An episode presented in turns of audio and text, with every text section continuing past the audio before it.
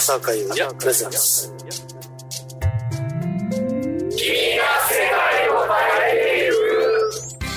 こんばんは。おはようございます。こんにちは。君が世界を変えていくリニューアルしての第4回目の放送となりますけどももう4月後半ですよね。早いなあということでゴールデンウィーク始まるわけですけども皆さんどこ行くんですかね？僕は、えー、レコーディングのゴールデンウィークになりそうです。ということで今日もよろしくお願いします。ラブ FM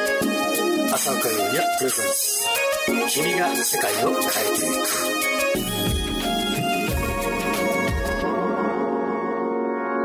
く朝岡優也君が世界を変えていく今日はですね大物作曲家がやってきてくれました。森崎直さんです。どうもすいません大物ではありません小物作曲家でございます、えー、まずあのリスナーの皆さんに森崎直と言ってその分かるかっていうと一番分かる曲って何ですか？あのー、まあ実は別名があるんですけども、はいはいえー、AKB48 ああ今のときめき AKB48 ユニットの、はい、えー、ディーバーの月の裏側というファーストシングルを、はい。えー、担当提供させていただきます。素晴らしい。あ見ましたよ僕。月の裏側。ありがとうございます。かっこいいじゃないですかその AKB48 に、えー、曲を提供している森崎直さん。ちなみに何度か僕のライブ見に来ていただいてますよね。はい。それ朝岡優を見て、はい、正直な感想をちょっと教えてもらいますあの感じたのは、はい、お客さんとの一体感なんですよねやっぱり。まあ素晴らしいライブの中ではやっぱり一体感がないと意味がないなと思ってるあなんかあのー、一方的に提供するっていうライブもあるじゃないですか、はいはいはい、でそれを味わうっていうライブもあると思うんですけれども、うん、浅岡さんの場合は、うん、あのー、お客さんの方に、うん、なんだろう一緒の感動を与えようっていう形で、うん接してるっていうか、まあ、一緒になんか一緒に一緒に共有してる感じがするんですよね。最初の時からでも、はい、これは来たらきっと誰でも最初から感動できるんだな。そうですかね。やってる側としたらこれでいいんだろうかって思いはもちろんあります極端な話浅岡さんって僕の中では感じるのは、はい、やっぱり一生青年なんですよ。まあ青年ですね。青年なんです、はい。青年間的甘酸っぱいものを一緒に共有して感じられるっていう、だからなんかそういう意味で、一緒にその中にいて、うん、何なんて言うんだろう。なんか目頭が熱くなってくる。へえテーマにしてるのはやっぱり愛と夢と勇気と希望なんですよ。ライブの中はいはい、それを恥ずかしげもなく恥ずかしいことを堂々とやってやろう。はいはい。言い切るって大事じゃないですか。はいはいその言い切りをもう俺は本気で歌ってるよ本気でやってるよっていうのを歌に乗っけてるだけなんですけど、うん、あのー、何も、飾りがなくて。飾りないです。飾りがなくて。素直にい。やある種やばいのかもしれないですけど、はい、素直に言ってる中で、はい、胸にくるんですよ。男の僕でも、はい、なんかこうグッて掴まれるもの胸の中で。その掴まれる部分っていうのはどの辺だと思います言葉で言う。僕は青臭さなのかなと思ったりするんですけどいい大人がグッと来てくれるっていうのは、はい、嬉しい。ことですよなんか自然に目目頭が熱くなって、まあ、胸がちょっとグッときて、うん、ライブの時に、うん、弾き語りで最後にやられたりして、ああしょうもない弾き語り。ちょっとあのとちったりなんかするところも でもねなんかその時の表現する時の浅岡さんの在り方と、そこから続く歌が、なんか胸にはグッときちゃう、ありがとうございます、なんかそのグッとくる感じっていうのが、うん、きっと浅岡さんなんだろうな。いや本当にライブに関して、まあ、曲に関してもそうですけど歌詞に関してもそうですけど、はい、なるべく嘘をつかないように嘘をついてないんだろうなと思う。もちろんその森崎さんがその誰かに楽曲提供するときにこれこうやってやったらいいよなっていうその計算の部分ってあるじゃないですかはいはいはいそこを、まずのこれこれ計算してるの出すと、はい、バレるじゃないですかはいはいはいお前これ計算しただろおよくない、まあ、まあ、職人的には計算も必要な時もあるにはあるんですよね、はい。まあ、それはそれと置いといてでもあの浅岡さんの場合は自然体でそのまん。まをあるがままに出してそれを自然に受け止めてくれるファンの人がいてなんか一体で共有できてるんだろうなっていう空間を僕はライブの時に感じたんですよ。だからその中にいられて、僕はその数回ですけども、そのライブにいてあなんか幸せだったなっていう感じがしたんですね。いやなんか今この隣にその朝子さんがいることが不思議なぐらいな感じがするっていうかいや僕は感動をもらった人だから感動をもらった人が隣にいることがすごく不思議な感じありがとうございます。今日先ほど森崎さんの方に、はい、ぜひ一曲書いてくださいってお話をしたんですけども。すいませんあの恐縮でございます。いえいえはい。締め切りがきつい。ってそうでもないですよ。でもまあこの流れの中で、はい、こういう出会いの中で、はい、一曲でもこうなんかこう2人でコラボレートできて、はい、それがまた誰かのためになる最高の仕事ですよそうですよね音楽っていうものを通じて、うん、なんか知り合うことができて、うん、その人と何か一緒にできるっていうのは、うん、頭の中で浅岡さんを、もうすでにもう何回も想像してその中で浅岡さんが気持ちよくなるような、はい、僕の中での浅岡さん感動させてくれた浅岡さんがいるから、はい、その浅岡さんに歌ってもらってます。脳内朝岡。のそうなんですよ。でそれをもう56曲は一応もうメモはしてるんですけどでその中で一番気に入ってるものを今1個煮詰めてるんですけど、はい、なかなか形があもうもうメロと、コードみたいなものが固まってるんですけど、はい、そのアレンジ的なものとかどこまでやったらいいのかな、はい、まあ、それおいおいそれだけ、まあ、その結果はですね森崎さんとの結果は今年のどこかで出せるんじゃないかなと思っているんですけど。ありがとうございます。頑張ります。頑張りましょう、はい、さあ森崎さん今日なんか1曲持ってきていただいてるみたいなんですけども曲紹介お願いしていいですか浅岡さんというボーカリストの前でとっても恥ずかしげなんですけど、はい、以前に、あの私が歌って、はい、えー、発売したことのある「えー、エンド・オブ・ラブ」という曲を、えー、ぜひ聴いてください。はい。じゃあ曲紹介お願いします。エンド・オブ・ラブ森崎直でよろしくお願いします。どうぞ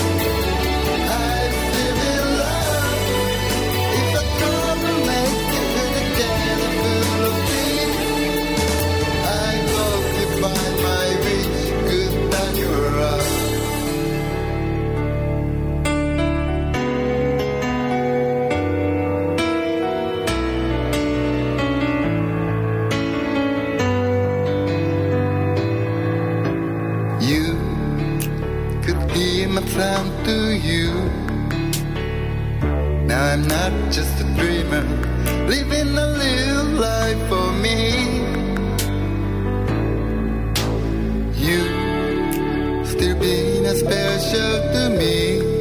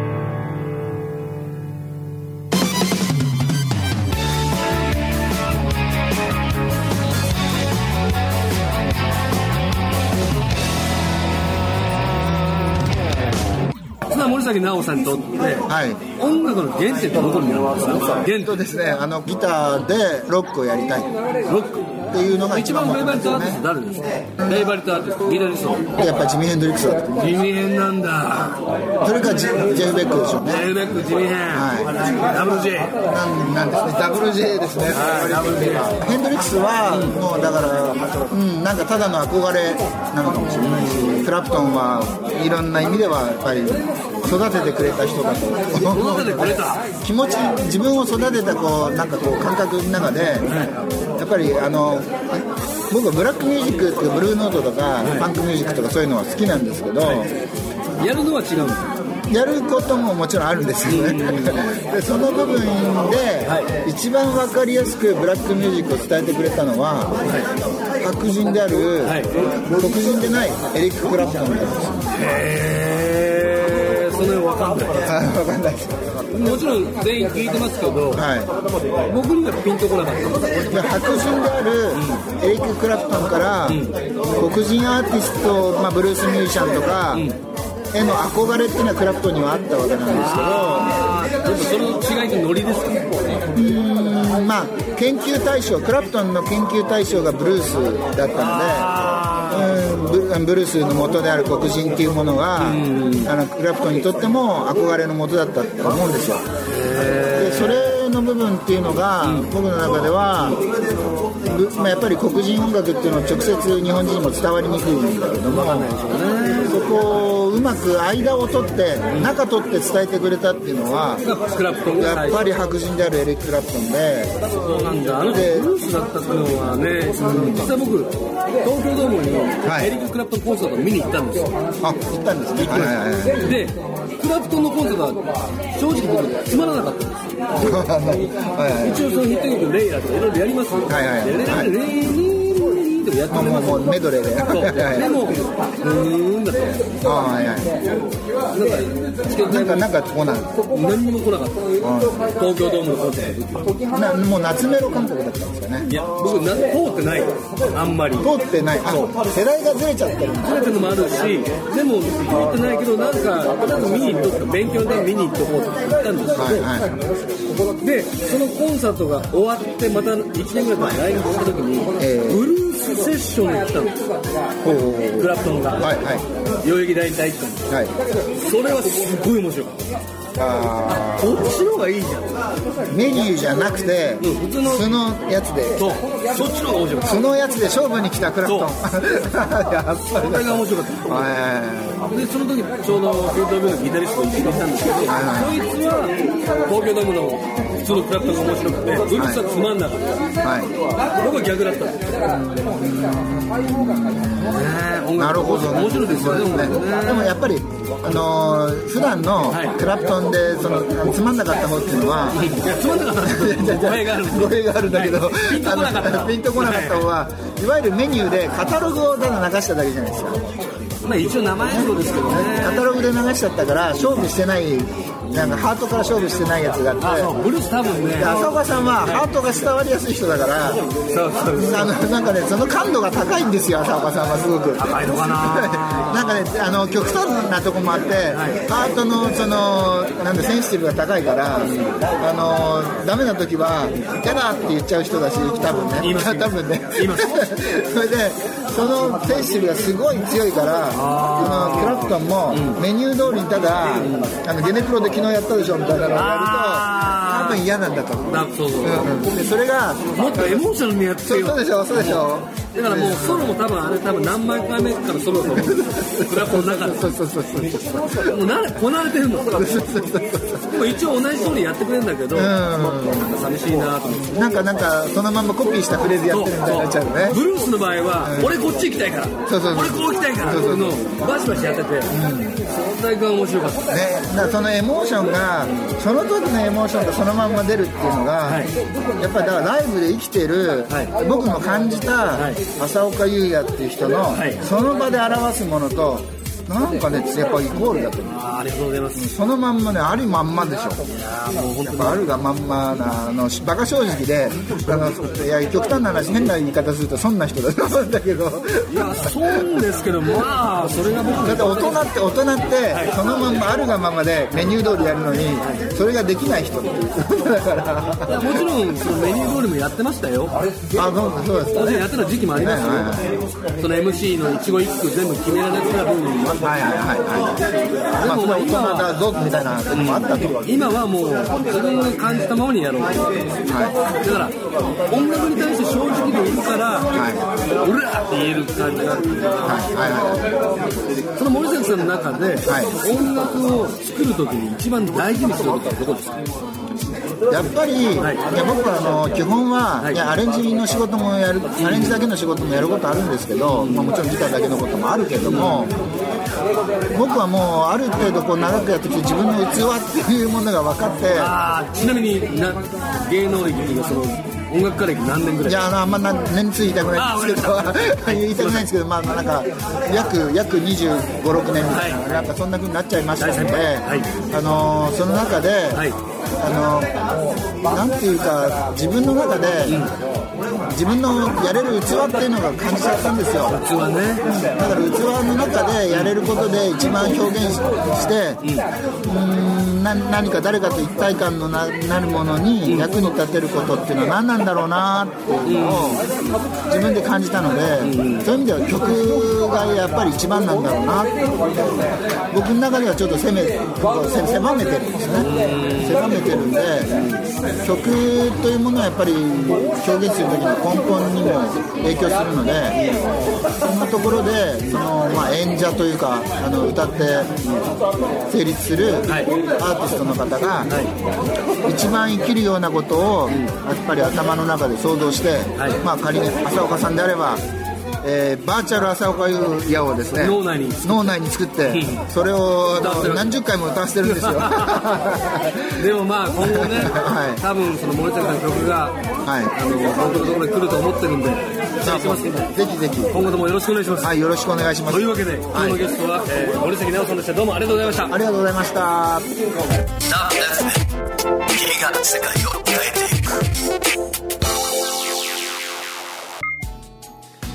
えー森崎直さんとのトークいかがでしたでしょうか、えーなかなかこう作曲家さんの生の声っていうのは皆さんに届きにくいんですけどもこうやって僕のラジオに出てくれることによっていろいろこうね、えー声を届けられるとそして作曲作曲家さんが持っている浅岡優の印象ってだいぶ違いますよね。面白いですね。本当森崎さんはね僕のライブ何度も見に来ていただいてその度になんかすごく励まされる言葉を言ってくれます。浅岡君よかったよみたいな感じでね。すごく励みになりますねこういうことはね。でここで一通、えーメールをご紹介しましょう。こちらはラジオネームウィリーさんから。浅岡さんこんばんは。浅岡さんがライブをする前に必ずしている験担ぎとかあったら教えてください。験担ぎね。僕は、えー何をやるにも絶対左足からやりますね、えー体お風呂で体洗う時も左足から洗うし。あお風呂は左手からかな。なぜか左から始めないとなんかねちゃんとやれた感じがしないんですよ試しに右足からこう靴下履いてみるとだいぶねなんか違った感じになるんで僕はいつも必ず何をするにも左からやります。まあそんな感じです。そしてもう一つこちらラジオネームエンジョイさんから。えー浅岡さんこうやって最後のエンディングにかかっている、えーテクノっぽい音は浅岡さんのオリジナルですか？よく聞いてくれました。これ浅岡優也として、えー出してるわけではなく浅岡優也のテクノ名義 UX そっちの方で出しているね、えー UX005 です。これは詳しくは僕のオフィシャルホームページで見てほしいんですけどもかの YMO 第4のメンバー松竹秀樹さんにもいいじゃんと褒められまして。ええ。モテクノはねもうライフワークですから、まあ、歌ももちろんライフワークなんですけどもね、えーこのテクノねぜひいつか特集してみたいと思っております。そんな感じでよろしいでしょうか。よく聞いてくれました。ありがとうございます。まあ、というわけで30分あっという間になってしまったんですけれどもはい。この番組では皆さんからのリクエストメッセージなどどんどん、えー募集しております。宛先はメールで、えー、761アットマークラブ FM.co.jp 761アットマークラブ FM.co.jp までどしどしメールください。そして浅岡優也なんですけども Facebook、えー、Twitter、まあ、両方ともやってます。Google プラスもあります。そちらのメッセージ確か送れるはずなんでそちらの方でも受け付けてますのでぜひ何でも聞いてみてくださいまし。というわけで来週はゴールデンウィークまっさらだけどまあ火曜日だからあんま関係ないのかな？平日なのかな？うん。まあ、とにかく、えー、事故のないように、そして怪我のないように、良いゴールデンウィークをお迎えください。というわけで、来週もこの時間にお会いしましょう。お相手は浅岡優也でした。それではまた。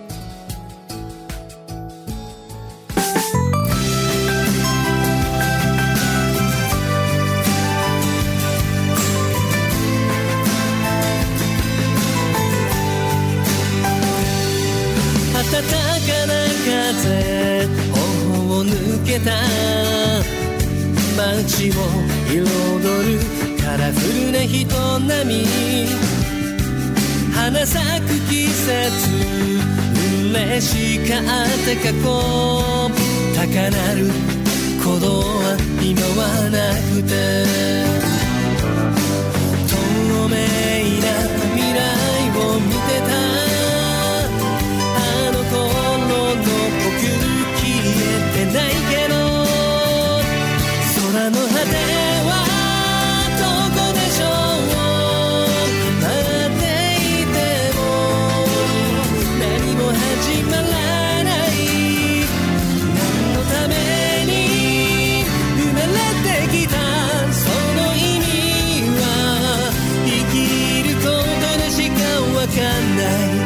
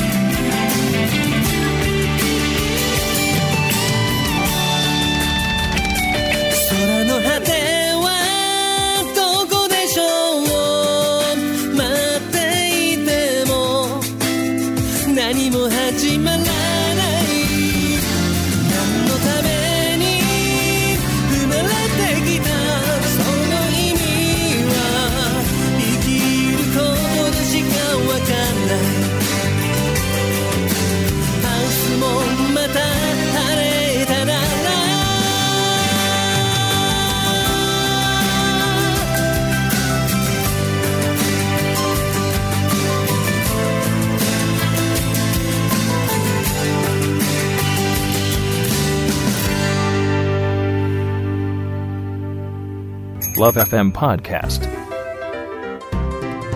LOVE FM のホームページではポッドキャストを配信中。